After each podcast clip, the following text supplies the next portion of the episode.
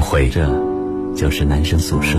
那一年，有人到来，有人离开。大家好，我是骄阳，我是一博。这些年，他一直都在。我是来自江苏交通广播网男生宿舍的主持人陈杰思，欢迎各位的光临。男生宿舍，你心灵深处永远的家。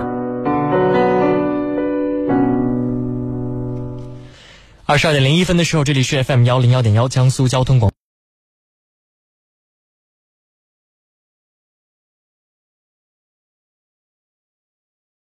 今天下午我在台里开了一个会，来这个参与和就是这个布置啊，在今年我们年底十二月三十一号跨年的时候，一个非常重要的活动，嗯，有可能会有极大的可能会在南京博物院哦，规模会非常非常的大，就是在我们今年你要去主持吗？你问到了一个非常关键的一个问题，就是因为袁一博主持是吧？可能是现在我得到的消息应该是颜亮。啊啊！应该是颜志老会主持，因为今年我们的这个主题很有可能和知识有关。颜志老今年就是新开了一档节目叫《知识合伙人》，然后那我一定会听，我特别喜欢关于知识方面的节目。是对，然后呢，你要今年最尴尬的一件事就是他们喊我去参加这个会，最后告诉我呢，我需要工作的地点是在台里。因为他们要全程转播那一场盛宴，结果你是负责转播的那个人，我是负责直击的那个人。好了，这也是工作的一部分嘛，是工作一部分。对，因为去年的时候，你知道是谁在直播间守候着这个跨年吗？是婷姐。哦，去年是婷姐，就是十点完了之后呢，就是他们当年是转播那个江苏卫视的跨年演唱会。哦，对对对。然后今年呢，我们有可能是对，是我。哎，那你这样的话就不能到我们节目组的那个跨年的晚会啊？不，他们他们允许了，他们说我可以先去到现场开一场表演一下，之后 然后再大牌似的，就是离开离开现场去赶第二个场子，回到直播室。啊，真的也没那个必要呢。我都已经有多久没有在这种大舞台上唱过歌了？广告费也不是那么多，没有这个必要，打车都要一百多块。有是有有一点归一点啊，我觉得还是非常开心的啊。如果是我，我就不去。为什么？因为我是唯利是图的人，没钱你就不去。对，直击也没有钱啊。呃，有的有的有的，你对，是有的，对对对，是工作量啊。今天呢是十二月十六号，星期三，是小周末啊。今天这个南京的这个气温，包括全江苏的气温都特别特别的低。对，最高气温现在见到五度以上都特别困难。好冷啊，今天。嗯，但是你知道吗？其实气温降低有一个好处，就是对于擅长。穿搭的人来说就会很，我没有在讲我了，你不要这个样子。因为昨天你知道吗？张端一进那个电台，他就说：“我帅吗？我帅吗？我今天买了一身的这个什么衣服，巴拉巴拉的。你知道我现在多少钱吗？我又是一个对衣服啊什么牌子完全不懂的人。他问我。”你的冬天就是能经常有很多的这个衣服能够有什么叠搭呀、层搭等等一系列这种搭配，对我超级的懂，有超级懂。可是你看起来不 fashion 啊！我看一下在座的谁比较 fashion，在座的啊，好像都不咋地。你讲一个你觉得 fashion 的这种明星或者歌星，我我讲不出来，你讲不出来啊？孙熙之算 fashion 吗？哇，他因为有了经纪人，他以前就是个土贼，好吧？你知道他讲话也不要这么刻薄吧？他就是啊，因为以前他没有经纪人的时候，一直都是每天都土土的，背着一个小包，哎呦难看的哟，真的是特难看。结果他后来有了经纪人之后，每次一回南京，我说你这衣服谁给你买的？他说我经纪人呢。我说怎么会？就看起来就是那种气场，就是大明星，你知道吗？我走到他旁边，很像他的助理。他，但是他的颜值确实给他带来很大的帮助。不是颜值的问题，有一些人长得也颜值也不是那么高，但是他们就很会穿，很会穿搭这样。所以你要么长得好看，你要么穿的好看，你反正总总得占一样。其实我觉得现在的人对于外形的追求可能比过去要高很多。是，所以我们今天各位要聊的话题就是要关于颜值。所以说，颜值对你的这个生活有没有一些什么样的影响？今天我们直播室同样也请到了三位非常。我们特地请了男生啊，因为你知道男生的颜值忽高忽低。不是，就是这个话题对他们三位适合吗？我看一下，有什么立场可以聊颜值这件事？我们来，首先请他们做一下自我介绍。来，好，Hello，大家好，我是蔡杰，蔡杰同学。嗯，来自哪个学校？啊，来自南京特殊教育师范学院。哦，哎，是不是有参加过我们的比赛？当然了，是表演的什么？呃，个人比较喜欢唱歌。哦，表演有你有印象吗？当然没有，忘了。他是去年参加我们校花校草，哦哦，是去年吗？是今年。哦，今年哦，今年。对不起，对不起，刚是上周刚刚表演完是吗？对。我记得是有印象啊。没有印象，因为上周那个特教学院来了很多很多的那个对，确实来了好多人。高手，真的让我真的震惊的那种高手。唱的很好吗？就跳舞的啊，跳舞有跳有很多跳舞的，对，跳舞的确实很多。是啊，这个蔡杰这一次参加比赛是获得了什么样的名次呢？还没出来结果吧？对，现在是入围总决赛，那很厉害啊！啊，你唱谁的歌比较擅长？薛之谦吧？啊，应该唱的也是不差了。想听一下？等会儿，等会儿啊，我们留 留个悬念，好吧？来，下一位。呃，大家好，我是天杰。天杰啊，天杰好像以前是来过我们节目，来过我们节目，我之前来过。所以他的颜值是在你心中是会留下一丝丝的印记和印象。有一点印象。嗯，对我有点印象，因为我记得好像是原来非常瘦，后来胖了又瘦下来了。哦，是你哈？是你是吧？对，是我。啊，看起来跟我颜值还能能相提并论啊。少给自己脸上贴金呢。天杰是南京农业大学吗？呃，对。啊，表演系。对，表演系的。好，接下来这一位。Hello，大家好，我是川风。好，下一位 没了，结束了啊！我们今天三位嘉宾，这个聊颜值这个话题啊，这也是让我始料未及的。因为当中有一位像蔡杰，我是不认识；天杰，我几乎是忘了他是谁啊。然后本来呢，今天老大应该在的，我想说，就是我们三个年纪大一点和三个年纪小一点的讨论颜值这个事情。我觉得颜值的话，其实川风不是有很多女生朋友的那个颜值真的很高。嗯，有啊，我记得啊。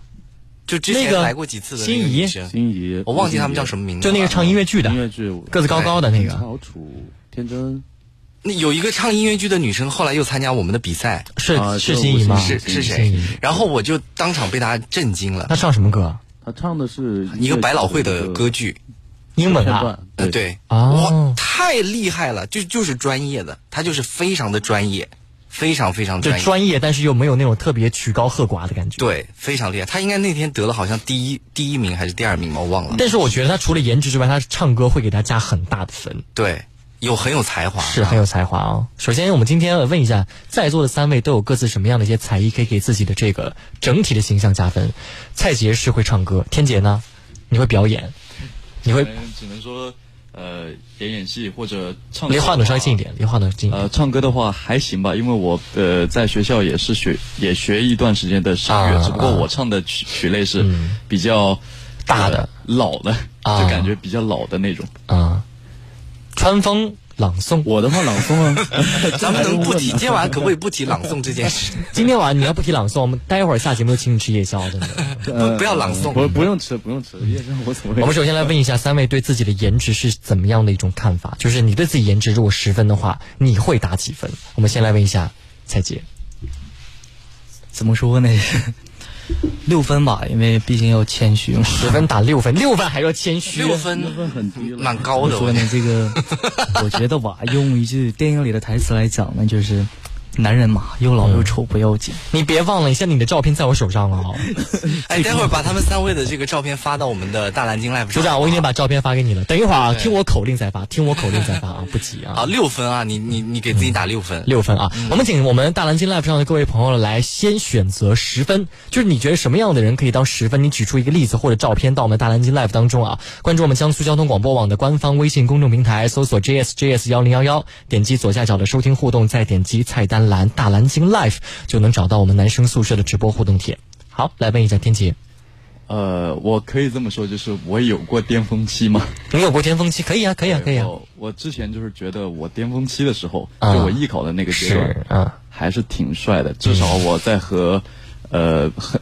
我当时是和易烊千玺是一个考场，少在那边攀关系。你真的和易烊千玺是一个考场吗？对，你觉得你的颜值有不输他是吗？我差远了，好不好？我觉得我们真的当时是真的没什么区别，就是感觉。好，你好敢讲啊！我的我的意思是，不是帅的程度，只是只是在复试。大家都是学生，感觉。不，大家都是帅的各有层次，真的就是都都有一点特色在里面了啊！就每个人都有他自己的特点。所以易烊千玺是什么特色？呃，他确实长得挺帅的。他就是好像我听说他的成绩也很好啊，他是当年第一啊啊！然后他考试的时候已经是出名了，对吧？已经是明星了。那我就那我就要我就要问一个挑事儿的问题了。你觉得当时的复试的表现来说，你觉得你和易烊千玺谁好？呃，那那是他好，我确实觉得他。你们复试的内容是什么？复试内容声台形表嘛。啊，声台形表是吧？你觉得他就是跳舞这方面会特别好一些呃是吧？他的表演也不错。表演也啊，对，因为我在我那个时候，其实我就是一个小白，我对表演啊，不是太懂。对不是太懂。嗯，是。那你打分呀？你没打分呢？呃，我给自己打个七分吧。七分啊，在我觉得他们今天在我们放上大蓝鲸 live 照片之后会非常的危险。好谦虚啊！真的是川风，呃我的话，你敢打八分，我跟你讲，你就活到今天为止。我跟你讲，我跟你讲，我跳舞的时候，我的颜值我打十分，我打十分。因为跳舞看不太清楚脸，你知道吗？对，我会。戴上帽子，戴上口罩，我打十分，我的颜值。来正儿八经说，呃，正儿八经的话，我觉得我颜值在五分左右吧。五分左右啊。五分没有及格，应该六分才及格。啊，就啊六分可不是及格啊六分可不是我觉得及格啊我的长相真的没及格。六分就是从帅的及格，你知道吗？帅的及格，懂吗？他不是说长相过关，是帅的及格，是及格线。到六分以上，你可以叫帅，啊，哦是这个概念，你知道吧？张老师给自己打个分，我年轻的时候应该是零分，你现在是一分吗？现在我应该是满分。我现在有九分吧，我觉得九分啊！啊，因为我我自信，特来，请信。A A 啊，我们的这位听众来把姜老师当年照片放上来，他手上可是有非常多你当年的丑照照片，对对对。对，哎呀，这个我们的很多听众朋友不知道为什么留了那么多当年我胖胖的、丑丑的照片儿。是的啊，好，我们今天既然和各位聊的关于这个分数这个话题、啊，哎，你还没给你自己打分呢？我啊五点五分吧，你看中规中矩，对不对？哎，五点五，难道我连五点五分都没有吗？嗯，差不多吧。差不多对吧？那不高不低，差不多就比正常人就稍微好一点点。对，对，但是我才华是值得肯定的了，毕竟我是江苏省艺考第七名。好了，好，我们今天和各位继续来聊关于这个话题，就是关于颜值的事儿啊。颜值对你的生活有没有影响？我们首先来问一下六分的蔡杰。还好吧，其实，在生活中体现的不是很多。坏的影响也是影响哦，负面的影响那也是影响。街上经常会，也不是说经常吧，就是才华这方面会更升升级一些你的这个颜值有一些。有一个问题是特别就关系到颜值的事情，就是你有被人追过吗？是有没有被人追过？就是对反过来，不是你主有有，谁？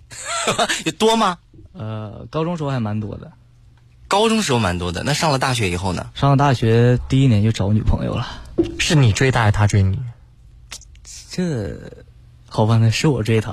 你追他，然后他就答应了。对，哦，那说明他其实还是有魅力的一个男生。可能其他方面才华，你是不是在学校很红，是小明星这样？呃，在高中时候算是吧，大学了，也是。上了大学比较比较晚一些。我跟你讲，每一位高中的明星呢上大学之后，都会经历一次滑铁卢，就明白自己终于不是那么红了你。是不是有话也想说？一样的经历是吧？啊，我在那高中可不要太红啊！现在我们这些听着，如果盐城中学的朋友打听打听我的名字，如雷贯耳，谢谢。也可能大家没有听过。对，有可能因为毕业太久太久了，都毕业六年了，都已经啊。所以蔡杰在生活当中，就颜值对他的影响不是很大，他也能够凭借他的颜值和歌声追到自己的对象，是，哎，挺厉害的哈。还挺厉害。脸不要红啊，脸不要红，热的，热的啊。好，我们来问一下天杰，呃，我觉得还是有一些影响的。啊，呃你生活当中被被追的情况应该蛮多的吧？呃，对，这还确实挺多的。对你看确实挺多的。多多这这，从什么时候开始有人追你了？我从高一开始吧，从高一开始就有很多人追我。我家里面情书有一箱，我的天哪！你还真你们那个年纪还流行写情书吗？真，的真的会写，就是用纸写的。对，用纸写的，然后包一个粉色的信封给你是吧？呃，就很多，然后还当时我我是一个不太就就是我是一个早恋的学生吧，我在高中的时候确实也早恋了，嗯，你看早恋没什么好结果。对呀、看你要是不早恋，说不定你就是下一个易烊千玺，真的，你看，你看人易烊千玺，人家就没早恋，没有早恋啊，对不对？对？对对对，是吧？然后那那时候就好像是从运动会开始吧，就因为以前我是练体育的，就跑得特别快，你怎么什么都会啊？又练体育，又学表演，还还会唱歌，就不得了啊！就没有精通一项。然后就就当时跑得快了，被他们看到了之后，就好多人就开始，呃，什么高一、高二、高三都有人来，就是追啊什么之类的。嗯，所以你在运动场上如果跑步的话，旁边女生是会看到会尖叫吗？呃，会，哎，这种被众星捧月的感觉确实是蛮好的。男生要么打篮球，要么跑步，要么唱歌、跳舞，就躲不过的。唱打篮球好像是最厉害的。是你万一扣个篮，哇，旁边女生哇，那旁边女生看的简直就是心花怒放们你们。三位有会打篮球的吗？呃，我以前，呃，你也会？你怎么什么都会啊？你不会是什么运动员或者特长生之类的吧我？以前是运动员，后来我是受了一次伤之后，我练不了体育了，哪里受伤了？我韧带拉断了，啊，膝盖吗？跟腱是是我的大腿根部的韧带，哦呃，在比赛的时候拉断了。然后断了以后才开始就走上演员和唱歌这条路。呃，是过了一段时间才走上的，因为那个时候不知道该做什么了。哇，啊如果嗓子又哑了呢？那那可能 我的嗓子，宝娟儿，我的嗓子怎么了？就感觉老天不给你活路？先断了你的腿，然后又弄哑了你的嗓子，看你接下来能干什么应。该就是老天爷不赏饭吃吧？嗯，所以你觉得你的颜值在经历，比方说就变胖或者等等下降之后，对你生活会有带来一些坏的影响吗？有肯定有，但是我我的老师倒跟我说，你现在胖了，倒感觉可爱了。哦，你现在也不胖啊？那你以前真的是很瘦啊，啊。对我以前真的很瘦，现在看上去还行吧，只不过上镜确实有一些微胖。哎，天姐现在是单身吗？啊，对，现在是单身。你上次来上节目的时候是单身吗？也是单身，啊，哦，你当时就已经分手有一段时间了是吧？分手到现在已经五五个多月，五六个月了吧？哦，已经五六个月的时间了啊。所以现在在这段空窗，就这段单身的时期，会有女生来追你吗？呃，有，但是我说我不想谈恋爱。想单身是吧？对。啊，想单着啊，也挺好的，我觉得。现在很多的男生就是。一到了这个单身的这个时期啊，他们就会很多很多的想法，特别是到每年这个比赛的时候啊，你不知道那些单身的小哥哥小姐姐，嗯互相看到对方的时候，会有很多这种非常倾慕的这种表情。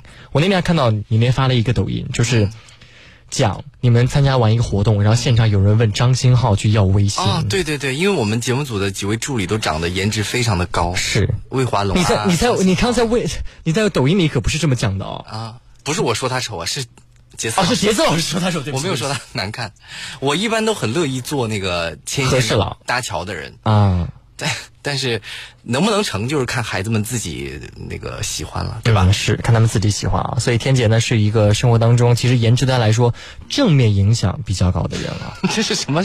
有人把我的照片发到了，我想知道旁边这两位帅哥都是谁呀？这位是南京艺术学院的王老师，哦，王老师他也是，这位是教民族舞的仲老师，哦，反正都是老师是吧？哎，两位。但我不得不说实话，你原来年轻的时候，你的侧脸有一点像玛利亚凯莉耶。他们两个都比我小，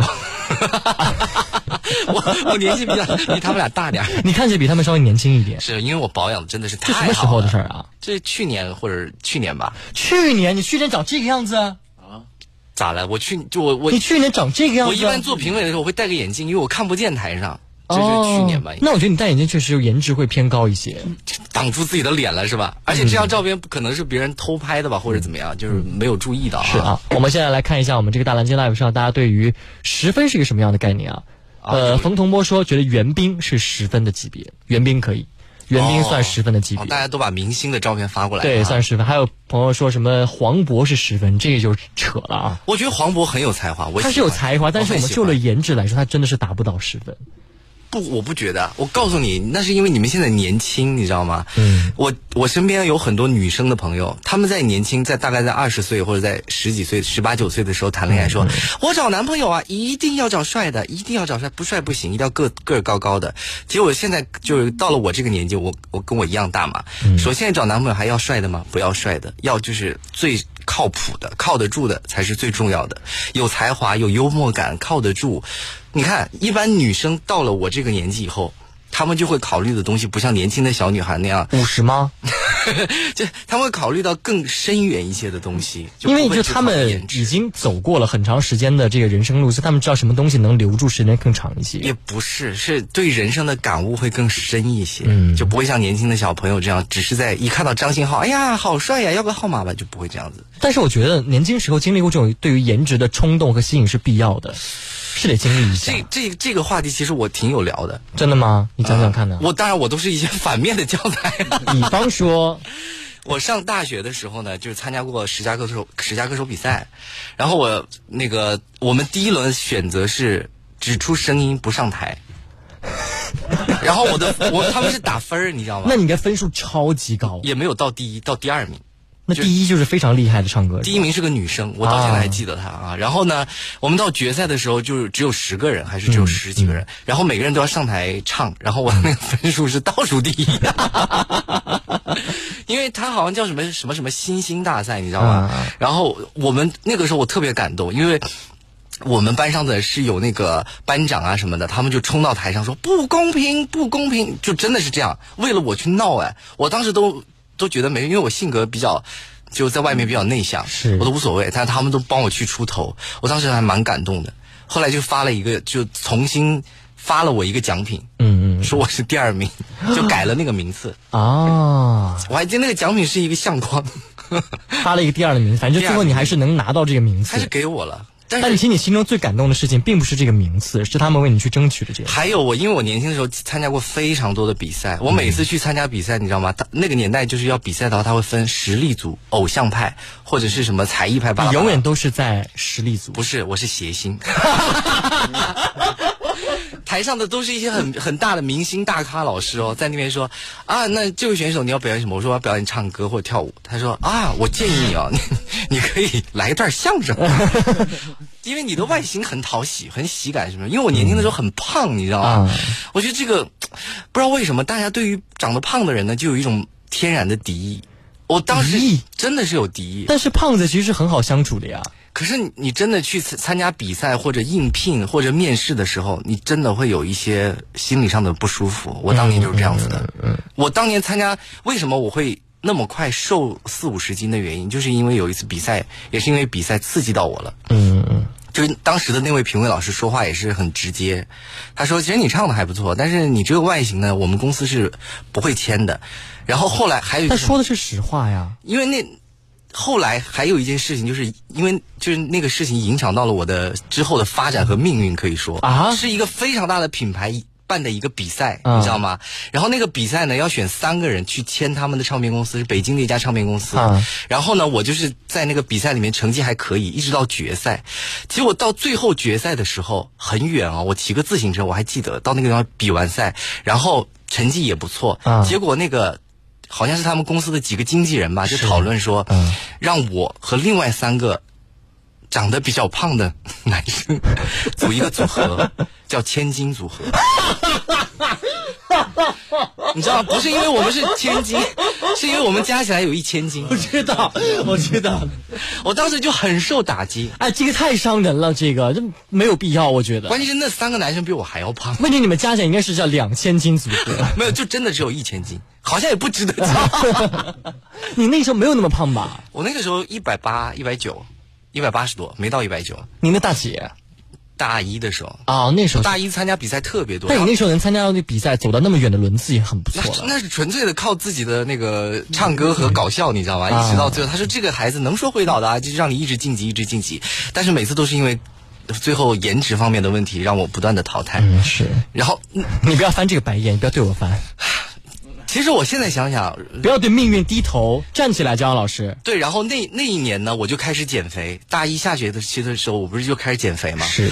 我四个月的时候瘦了五十多斤，嗯，你知道，因为我爸妈有有四个月上上学没有见过我他，我回家的时候一开门，我妈一句话都没说就开始哭，就流泪，你知道吗？宝宝，妈的东西吃啊，没有他，他不知道发生了什么。其实那段时间我真的还蛮佩服自己的毅力的。你那时候每天晚上不会就吃一根什么青菜，吃一个黄瓜？不是吃一根青菜，是完全不吃，然后还去打球，就是跟着我们宿舍另外一个叫海彪的。到现在关系都跟我很好。晚夜里的时候呢，大家都在吃什么炸鸡排啊、方便面呐什么的时候，我就在床上哭，真的就是饿的受不了是吧？因为我躺在那个枕头上，我记得特别清楚，那个眼泪滴下来还会听到弹的那个声音，咚，弹到枕头上。就我是有多大的一颗泪珠？我我舍友看到我之后都特别特别的心疼，他说：“哎，你干嘛哭啊？天天晚上哭。”我然后我把眼泪擦，我说没什么，我真的是太饿了。就哭了一样，他说饿你就吃啊，我说我不吃，我一定要减肥，就最后还是真的就瘦下来了。而且你就饿到现在，就是到这么长时间以来一直没有再反弹，没有没有没有，就立马就反弹了。上大四的时候立马就反弹，又弹回到一百八一百九了，也没有那么胖，弹回到大概一百六左右。所以在这里也是建议大家千万不要节食减肥，因为你一旦不节食了的话，你你就会胖回去。其实每天少吃一点就可以减肥，我现在已经开始能逐渐做到了。你知道吗？现在网上买那个蛋白棒。我不是在，我不是在那个推销和做宣传啊，就是我看到了有很多的大 V 和博主在发那个蛋白棒的东西。然后呢，我其实我对自己的颜值还是略有自信，但是我对自己的身材身材一直没有什么自信，是很没有自信那种。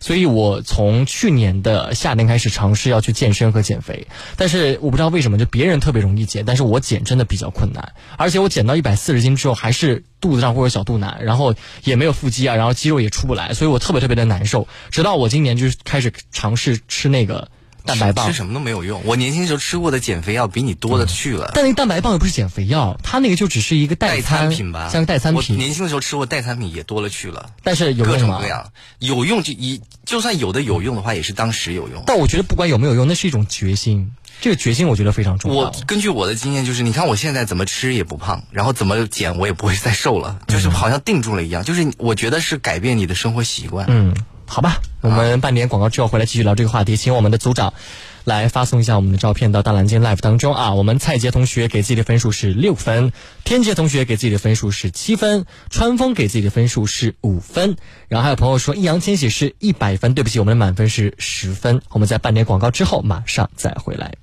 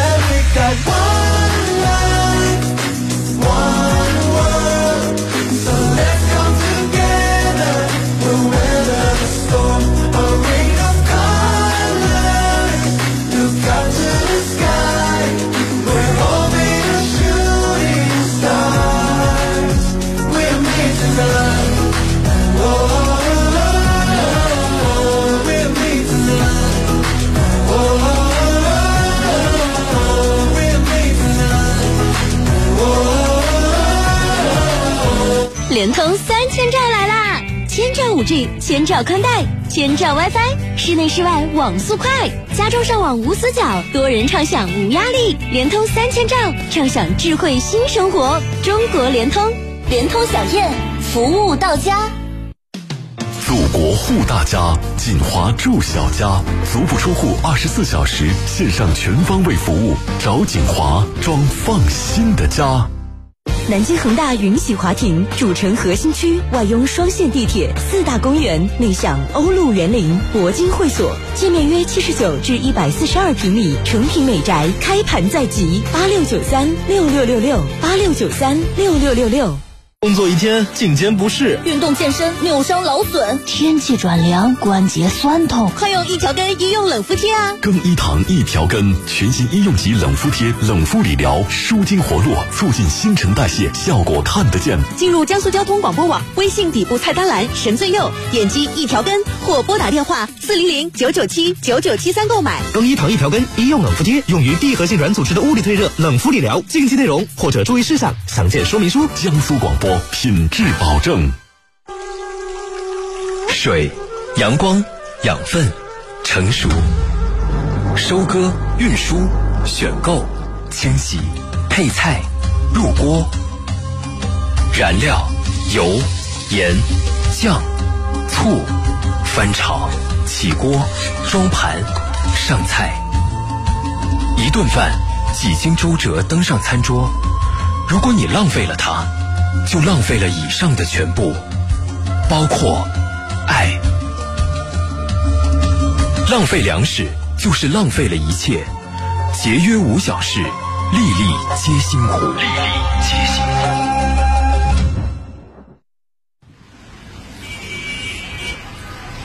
再次回到这个阔别几年的城市，一切都是那么熟悉。你好，请上车。哎，你怎么哭了？没什么，只是想起了在男生宿舍陪伴下度过的那几年时光。这就是男生宿舍，你心灵深处永远的家。二十二点三十一分的时候，这里是 FM 幺零幺点幺江苏交通广播网正在为你现场直播的男生宿舍。各位好，我是张端。大家好，我是骄阳。我是蔡杰。大家好，我是天杰。大家好，我是川峰。是的，我们半点回来之后呢，我们的大蓝鲸 Live 上已经出现了我们三位非常帅气的同学的突然照片，多了很多照片哈，大家都纷纷的把自己的或者是老公的或者是老婆的照片都发到我们大蓝鲸 Live 上面来啊。。莎士比亚丽莎这位朋友，他就肯定是在副驾嘛，随手拍了一下自己老公，就说了一句满分。满分，我不得不说，情人眼里出西施。但是我觉得这个男生他的就是鼻子呀各方面，眼睛都还行，就皮肤稍微差了一些。你觉不觉得她老公长得很像庾澄庆？有没有？嘿，蛋炒饭 是什么？第二句怎么唱来着？最简单又最好吃啊 我不知道乱唱的，就很像了。然后 A I I 说发了我当年当时的这个交广二十周年这张照片和王蓉一块儿拍拍的。这种艺术照就是 P 的很过头，你知道吗？没有很过头好吗？你看脸上痘印都还我我现在。每次看那个抖音或者是看那个网上的时候，我就很害怕那种就是美颜美的很夸张。我跟你讲，我特别害怕看到他们就是动起来，因为他们一动起来，旁边的物体就会开始出现一些扭曲。对我喜欢真实的。我也喜欢真实的，就是不需要太假装，因为我看我自己抖音里面实在是帅的有点过头。没有，欢迎大家关注一下我的抖音号“左撇子张端”，谢谢。然后看其他朋友们的一些留言，张老师的这张照片，文文说像张若昀，哎，真的是有，真的是有像哎，一点像，真的是有点像哎。老了之后，不是很多人都说有点像。嗯，是啊。然后还有一位朋友他补充了说，本次颜值大拯救的酬劳就直接打入支付宝就可以了。哎呀呀，拯救了姜老师他的颜值在听众当中心中的一个哎呦，形象。我这平常我是不捯饬，我一捯饬那还是挺好的啊。是的啊。好，我们继续来和大家一起聊一下我们今天这个话题，就是关于颜值的这件事情。其实呢，就是在座的三位都能算是颜值算不错的，因为他们各自都有各自的才艺，所以他们能够让自己的整体的形象啊，就是发光。对，能发光。但是你知道，就是我为什么今天特地要跟大家聊这个话题呢？因为我们在收音机前有很多中学生朋友，嗯，你知道吗？就是中学是一个特别复杂的一有小一点点复杂的这样的一个环境吧。因为你知道吗？小时候我们班级里会有些同学长得不是非常的好看，嗯然后呢，他们会在班级里有些同学就对他们对被欺负会很不客气。我印象非常深的就是。我们小学的时候，我后桌有一个女生，这个女生呢，简称她叫丽丽啊，因为她确实名字后面带一个丽。她呢，小时候呢，就是因为长得不是特别的好看，又比较黑，所以会被我们给起外号。然后起外号了之后呢，我们就不停的喊她。她一开始还不是很在意，喊着喊着开始不耐烦了，而且呢，就特别是她每次一开要开口讲话的时候，我们就开始后面开始狂笑，喊他那个外号什么之类的。真的不要这样。然后我跟你讲，这还不是最过分的，最过分的是有一天我们在讲着讲着，老师突然还跟了一句啊啊！老师也讲了一句那个外号，然后那一讲，那个女生一下子就哭了。哎呀，老师真的是他不理解，老师他不理解，就是我们讲，他们以为是开玩笑。嗯，因为那个老师后来我了解到，就是他现在他自己宝宝才也没多大，所以当时也就工作没多久的一段时间。老师是怎么知道这个外号的？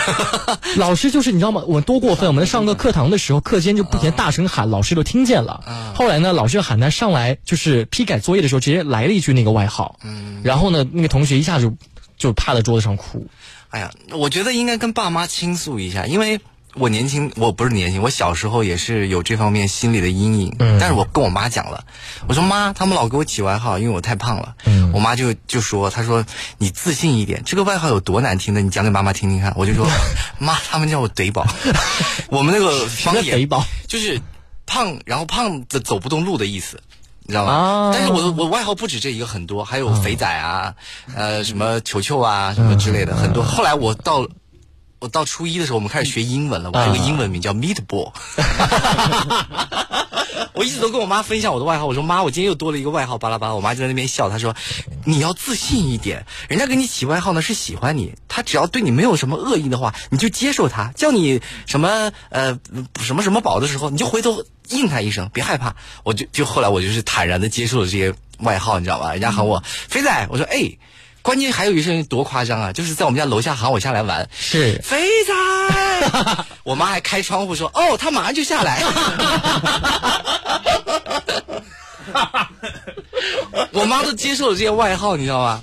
然后，但是我那个时候心里就就让我妈的这些话就开导了，就没有说堵在心里面会变成一个负担。因为大家其实本质上没有在欺负你，对他们不是那种特恶意的，我就接受，就肥肥仔啊什么什么。嗯，就他们随他们讲就好了。对我都不忌讳这个。我不知道三位现在，因为他们离这个学校生活其实也还是非常近的。你们以前在上学的时候，有没有这种班级里的同学因为颜值而被欺负的这种情况呢？问一下天杰，呃，有，就我我有一个，你不会是欺负别人那个人吧？我不欺负别人，啊我我对别人都挺好的。呃，我呃，然后我那个朋友，他长相上确实是有点那么不尽如人意了，不尽如人意了。但是我对他没有任何偏见，他只是呃，别人别的班的人会呃给他起一个特别不好听的一个外号，嗯我觉得这个外号都不能说的是吧？讲不出来是吧？嗯，类似于一种动物的一种外号，我就啊感觉挺不好的啊啊啊但我从来没有叫过他，只是他们总是开玩笑叫他叫他，然后他也只能这么欣然的去接受了这么一个东西，被迫接受了，被迫接受，对。呃就我就觉得他挺惨的。然后呃，到了大学之后，我们也会也会联系。呃，比如说呃，回去之后我们一块小聚喝个酒什么之类的。我觉得他性格是挺好的，嗯只不过他性格太好了，所以别人会欺负他。嗯，是你觉得如果啊，我打个比方，如果你现在的颜值是你那位同学那样的话，你觉得你的生活会有一些什么样的改变？呃，我我我想象不出来，可能我如果受到这样的欺负，我就揍他们了。啊，对，嗯，因为有一些人是很敏感的，对，有些人是不能说是，比如说有些人比较胖，他是很忌讳别人说他胖子。你知道，就是我们以前我们老师给我们灌输了一个特别好的一个这个观念，嗯，就是什么呢？就是说，如果别人欺负你了，你不要私底下去打报告，你就在老师在班级在课堂的时候，你就大声的跟老师讲，老师今天这个人怎么怎么样，你要讲给全班同学听。那不还是打报告吗？不，但那不是私底下，那不是在在偷偷的打小报告，你要讲给全班同学听，因为你今天做的事情做的是不对的，所以我也不能去揍你，因为揍你别人打人本来就是不对的嘛。那我有什么办法呢？那我就直接跟在当着老师的面去讲，这样的话大家堂堂正正的把这事搬拿出来说。嗯你为什么翻我个白眼？因为我好像从小到大，虽然经常被人起外号，但是我都没有被欺负过。那是因为你人好呀，那是因为你人好呀。一般人善良才会被欺负啊，但我很奇怪，没有人欺负我，从来没有被欺负过。嗯，我觉得我也不是，我也不是那种好欺负的人，我感觉。你那个吨位在那边，你拿说什么别人好欺负你？你从小说拿一些化学的瓶瓶罐子，谁知道人你会做什么事情？大家眼里可能只是一我只是一个奇怪的胖子，每天研究一些奇奇怪怪的东西。嗯，是啊，我们继续来问一下蔡杰，你生活里遇到过这样的例子吗？有吧，在初中的时候，有班里有这样的一个女同学吧，也是在长相方面有一点点的，嗯，和普通人有一些不一样嘛。然后，就是同学们呢就会给他起一个外号，就是也没有像就是刚刚天杰说的那么严重的动物类似的外号，就是一个很带有歧视的，对，是可爱的吗？是一个就是姐，就是啊，把她的名字啊啊。就是很有戏谑味道的一样一个外号。其实就相当于是开了一个严重一点的玩笑。对对，但是就是因为叫人多了嘛，就慢慢的所有人都在叫。嗯嗯。然后你说这个严重嘛？它其实蛮严重的，就是他后来初中念完之后就没有。没有再去有求学的这个嗯辍学了对他就是不念了，对，因为他就会觉得我好像干一些一些就是在当时觉得很帅的事情，比如说抽烟了、喝酒了，就是他会觉得用这些的方式可以迎来别人的尊重，迎来别人对他的一些新的看法，他会觉得这样会让他强大，所以他就变成了一个不是那么小混混，对啊。其实我听到觉得挺可惜的。我觉得这个里面爸爸妈妈就是充当一个非常重要的角色。你觉得爸爸妈妈能够能不能感觉到孩子就是在学校里被欺负这件事情？这得看爸妈跟孩子的相处方式，就是像我爸妈跟我的相处方式就是非常的好，就我什么事儿都愿意跟他们说，有一些什么什么那不好的呀，或者高兴的我都愿意跟他们讲，但是有一些孩子是不愿意跟父母分享。我就不愿意。为什么？比如说学校里面有人给你起外号，你不愿意跟我不愿意起外号，一是那个外号不是很好听，我确实不好意思跟我父母讲。第二个呢，就是我在生活当中不是说百就是每时每刻都会有人就是欺负他，有有人就是有些人他就是犯闲，冷不丁的来一句，我觉得对我生活呢不会产生特别大的影响。但是他如果真的就是讲的特别重的话，我也会很难过很伤心。现在的年纪当然无所谓，但是小朋友他不知道啊，因为小朋友见的世界相对来说偏小一点，所以你讲一句很重的话，他们不知道语言有的时候带来的力量有多么可怕。嗯，对，所以我觉得。所有当爸妈的这个人啊，嗯就已经当父母的，要多跟孩子沟通，尤其是不要给他太大的压力。小朋友为什么不愿意跟父母交流呢？你就是因为你给了他太大的压力。我小时候考不好，每次都考不到六十分，我都跟我妈说：“妈，我这次又考了五十九。”我妈都说：“没关系，下次再考好一点。”她从来没有责怪过我。哎，所以你说你好人难才嘞？对啊，我那也是平常我妈老是鼓励我。我每次我上高中的时候成绩不差，嗯每次能考个十几名那个时候。嗯然后我每次都跟我妈说：“妈怎么怎么样。”然后每次我只要是作业写不完，我妈都说：“你不写不完就别写呗。”她从来没有强迫过让我去什么给我多大的压力啊，或者她好像从来没有说过这方面的事情，所以我什么事儿都愿意跟她说。成绩学学习成绩不好，我就跟我妈说：“妈，我成绩不好，怎么怎么样。”然后心里面有什么心事，我就跟我妈什么，我都会跟她聊天。包括到现在为止，我也会经常跟他讲一些就是心里面的话，不就愿意跟他分享，所以他也给带给我很很强大的内心，你知道吗？我也特别好奇，现在我们收音机前有很多朋友正在听我们节目，特别是中学生朋友啊。如果你能够就是在我们大蓝鲸 Live 上留言的话，你也可以讲讲关于你们学校里所发生的这一些故事，因为你知道吗？颜值这件事情就真是从小就会被提及的。我跟你说，颜值这件事情非常的，我是特别不爽的，因为、因为它不仅在学校里面会有发生，你知道吗？在这个社会上，工作了之后他会就是冷一件暗一件的会影响到你。就是不不知道为什么啊，那些长得好看的，不管男生也好，女生也好，他们工作学习就是比我们这种一般人要顺。我给你打个比方吧，你知道就是为什么我们学校啊，每年大家刚刚进来的时候，有人会觉得啊，我们专业好像一般般，但是毕业之后呢，会觉得我们专业真的特别的好。为什么呢？因为大家有的时候会不干本专业，去别的行业去发展，这个时候他们的形象、他们的声音就已经在单位里面有很大很大的优势。比方说，我有这个。两位朋友在房地产公司工作，然后现在所有的这个年会，包括一些发言，包括一些演讲，全部都是由他们来担当，所以他们直接和领导就是有个一对一的这种交流，对他们能直接，因为首先颜值过关，再者语言表达又好，形象气质也好，这样的话就会比别人多很多很多的机会。是的，这这是有点不公平了。但是腹有诗书气自华，是你知道吗？人还是要多充实一下自己的内心。毕竟是我们学校毕业的，我们南京师范大学好歹也是双一流院校。不是因因为我是觉得那个颜值这个东西你改变不了，我长就长这样了，你能让我怎么办呢？嗯对吧？但是我内心的这个强大，或者是知识啊、储备啊，怎么我可以通过后天的学习和努力得来你比方说，我就很喜欢一位主持人董卿，啊？因为董卿老师，你说她是那种绝对的外外在的那种美丽，就美到动人天仙一般嘛？嗯我觉得她不一定是不一定是啊，她本身颜值绝对够，但是她在做节目的时候，你会发现她冷不丁的冒出来一句诗词，非常的随意随和。你长得再好看，满嘴的胡话，然后呃气场也不对，对吧？是我们某位节目组嘉宾吗？我开个玩笑啊！我们来看我们今天大蓝鲸 live 其他朋友们的一些留言哈。先看看大家对三位朋友颜值的这个评价啊。这个战哥说川风啊五分差不多了。黑丫丫说这是睡落枕之后拍的照片嘛？因为他歪了一个头啊。然后蔡艺杰这张照片，呃，有位叫 Limix 的朋友说蔡艺杰是小奶狗嘛，感觉有一点可爱啊。然后呢，天杰这张照片，大家很多人都赞美赞许不已啊。有位朋友他说十分好帅啊，还有位朋友说发图不留微信就是不厚道。蔡杰呃不是天杰有没有被人要过微信呃，有有过，啊？是因为你的颜值吗？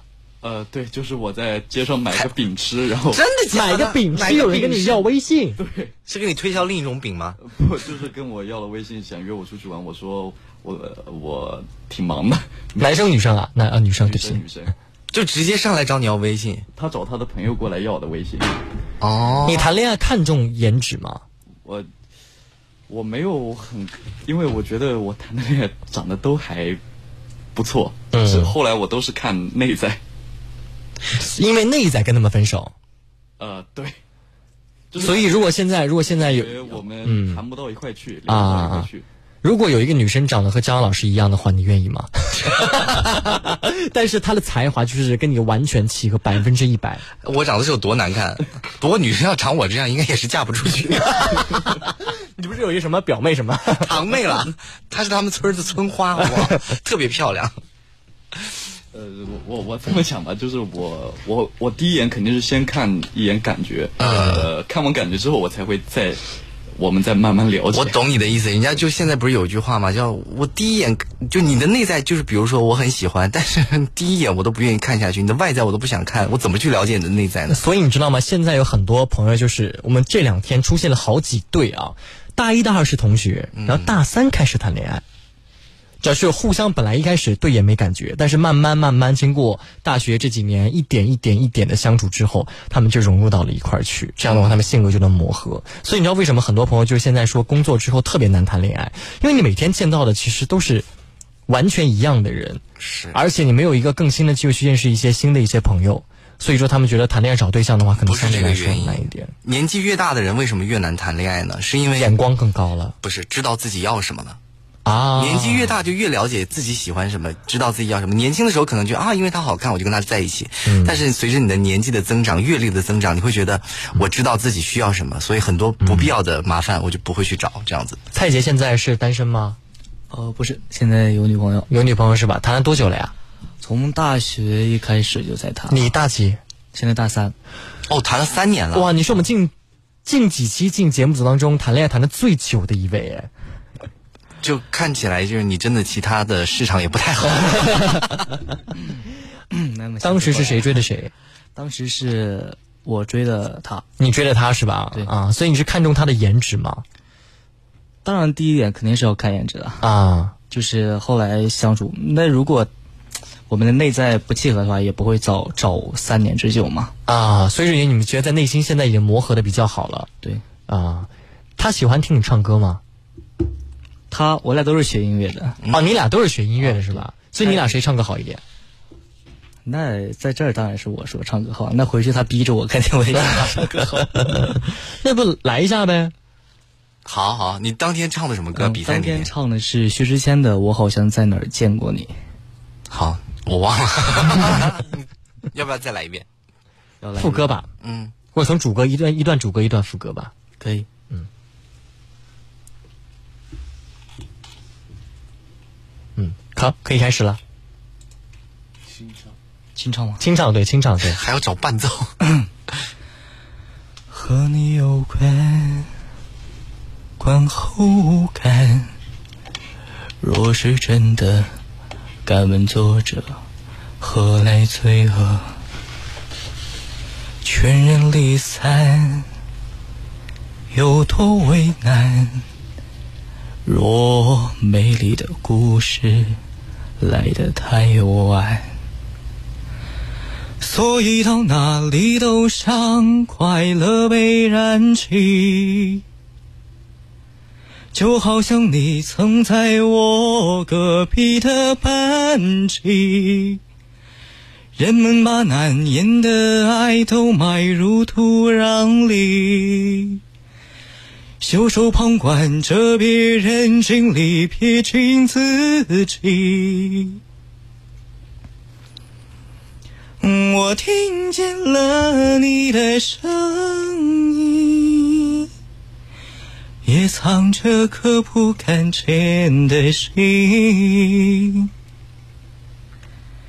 我躲进挑剔的人群。夜已深，就找那颗星星。好，唱完了，嗯，还不错，还不错，还不错，有一点点紧张是吧？对，好，感觉声音一直在抖。我觉得可以打跟你颜值一样的分，六分吧。天姐要不来一首？呃，我我不知道该唱什么啊，我现在没想好该唱什么。嗯，是，那不唱也没有问题啊。然后我们刚刚不是聊的关于在学校里颜值这件事情吗？呃，这位朋友他说我是初中的，但是呢，同学的三观都很正，长相是父母给的，长得丑美自己又决定不了，知道别人不好看也不会说出来，大家心里都清楚。嗯，我觉得这个三观挺好的，挺正的，而且这个小朋友其实他小同学他的思想其实还挺成熟的。是的，对，因为对我当年是意识不到这么深远的。如果有时光机器的让我回去的话，以我现在的想法回去的话，我一定告诉自己不要减肥，做自己，开心就好。但是那个健康不好。那还是要减一下。现在我们喊你去吃夜宵，你有多久没有去吃过了？我其实每天都在吃，只是不想跟你们一块吃。为什么呢因为你们吃的太晚，你知道吗？啊，你你你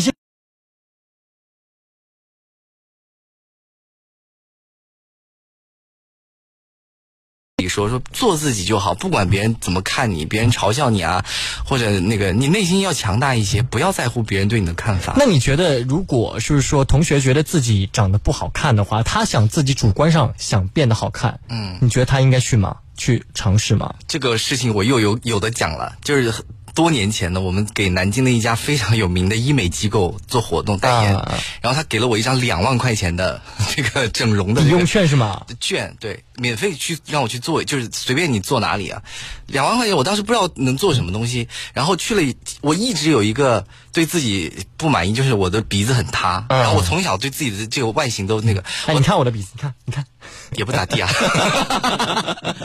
我就当时就是想，哎，免费的，要不要去就是给做一下做一下鼻子，这样更好看啊。然后我也就问我妈了，我说妈，要不要去做一下鼻子？做呀。没有啊，我妈说多少钱？我说免费的哟，就是人家给了我们这个卡。她说千万不要去。我说为什么？我妈当时说了一句话震惊到我了。她说人呐、只有在得大病的时候才会动刀。我当时一听我吓坏了，说的好有道理啊。